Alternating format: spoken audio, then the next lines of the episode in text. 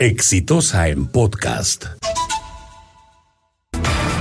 Tengo en la mano el informe, el comunicado que ha emitido SUNAFIL, la Superintendencia Nacional de Fiscalización Laboral, sobre la trágica muerte de Carlos Gabriel Edgardo Campos Zapata y Alexandra Antonella Porras Inga en el local de McDonald's de Pueblo Libre. ¿Y qué es lo que dice y concluye este informe? Que la empresa no realizó evaluaciones de riesgo y controles periódicos en las condiciones de trabajo, que la empresa no cumplió con brindar información y capacitación a sus trabajadores en materia de seguridad, que el reglamento interno de seguridad no contenía los estándares de seguridad para la limpieza de las áreas, que la empresa no acreditó la entrega ni supervisó los equipos de protección personal, que tampoco brindó condiciones de seguridad en el lugar de trabajo, ni en las instalaciones, ni en las maquinarias y equipos que usaba, y específicamente en la máquina dispensadora de bebidas gaseosas que mató a estos chicos, y que además no realizó la supervisión efectiva de los sistemas de seguridad que deben haber en, en cualquier empresa que pretenda funcionar con cierta formalidad, pero encima ni siquiera cumplió con notificar oportunamente la muerte de estos chicos en un accidente laboral. La conclusión para algunos de, Sunafil es ligera y es leve en relación a la gravedad que ellos mismos reconocen. Sunafil dice que las infracciones son muy graves y graves.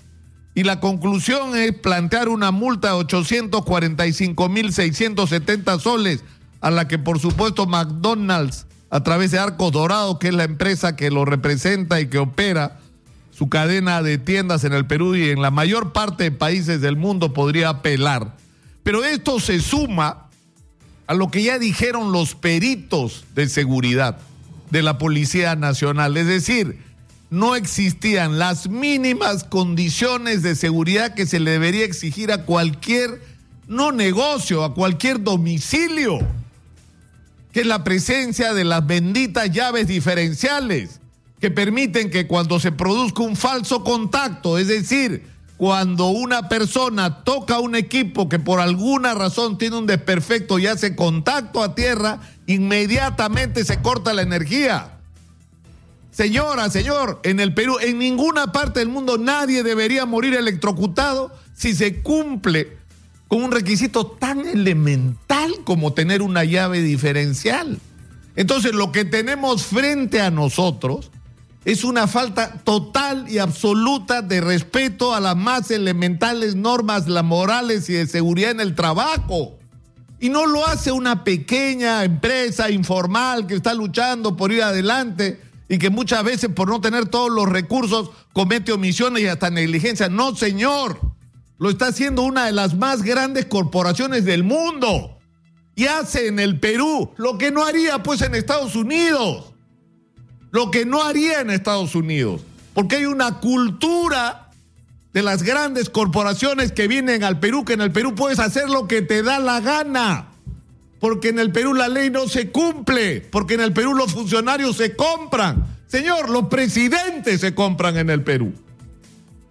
Eso es lo que pasa, eso es lo que demuestra estos informes, el profundo desprecio hacia nosotros, hacia los peruanos. Y esto debe requerir las mayores sanciones penales y no solamente punitivas desde el punto de vista administrativo o multas. Tenemos que hacer un antes y un después. Esta corporación no tiene derecho. Ha perdido el derecho a trabajar en el Perú porque nos ha faltado el respeto a todos los peruanos y le ha costado la vida, gracias a Dios, solo a dos chicos, porque en estas condiciones de trabajo cualquiera se podía morir cualquier día. Si no empezamos por hacernos respetar y por respetarnos a nosotros mismos, no vamos a hacer que las cosas cambien. He dicho.